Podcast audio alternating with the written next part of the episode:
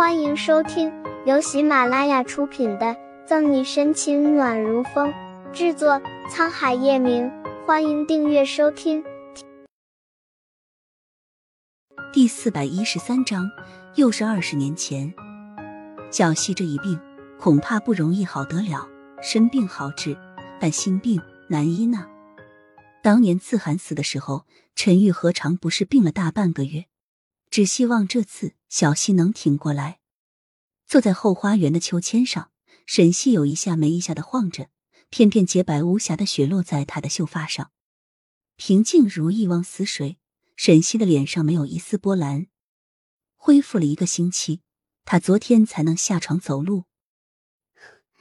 嫂嫂，雪越下越大，要不咱们还是回去吧，待会儿表哥就要回来了。放心不下沈西的顾春寒一直在不远处等着，眼看着叶晨玉要下班回来了，心里不免有点着急。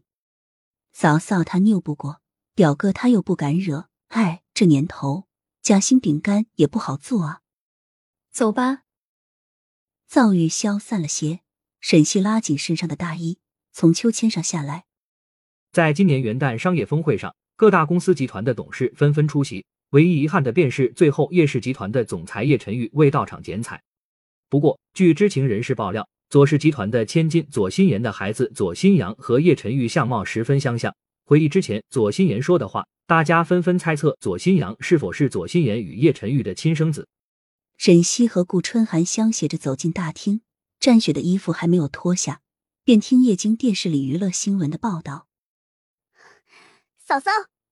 顾春寒右眼皮一跳，心中不好的预感升起，小心翼翼的用余光看了眼沈西的表情，抿了抿冰凉的唇。沈西摇摇头，没事。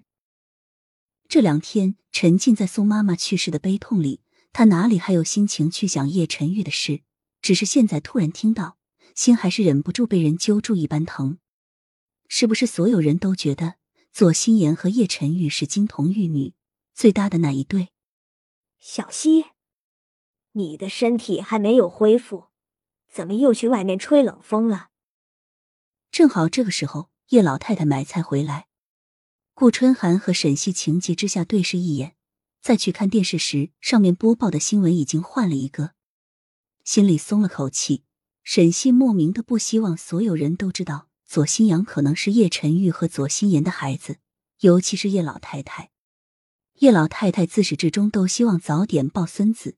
沈西不知道，如果叶老太太知道左新阳的存在，确定他是叶晨玉和左心言的孩子后，还会不会像现在一样对他好？这样的想法一出，沈西神笑。什么时候他变得这么自私了？而且宋妈妈临终说了，她坚决不能嫁给叶晨玉。不清楚沈西脑海里千回百转的思绪。叶老太太把菜篮子放下后，走到他旁边，试探他额头上的温度。来，小溪，让奶奶看看，今天还发烧吗？片刻，叶老太太慈爱一笑：“太好了，今天终于没发烧了。要知道，当年陈宇那小子可是整整烧了半个月，可担心死我了。”悬着的一颗心落下，叶老太太如释重负：“烧了半个月。”收起复杂的心神，沈西挽着叶老太太坐在沙发上，提起往事。叶老太太轻拍沈西凉凉的手背，摇头叹息：“二十年前，陈玉被歹徒绑架，他爸爸为了救他被炸弹炸死，尸骨无存。陈玉因此大病一场，半个月高烧不退。二十年前，沈西敏感的。”抓住这个时间点，为什么又是二十年前？嫂嫂，你有所不知，表哥八岁之前不是现在这样，温润有礼，直到后来有天。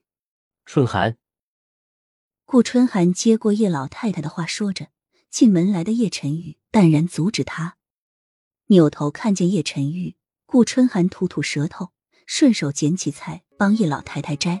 假装什么事都没有发生过。舅舅的事在表哥心里如同一根刺他不说别人也不敢提。沈西疑惑二十年前叶晨玉发生了什么事但心情复杂的他不是太在意并没有怎么放在心上。本集结束了不要走开精彩马上回来。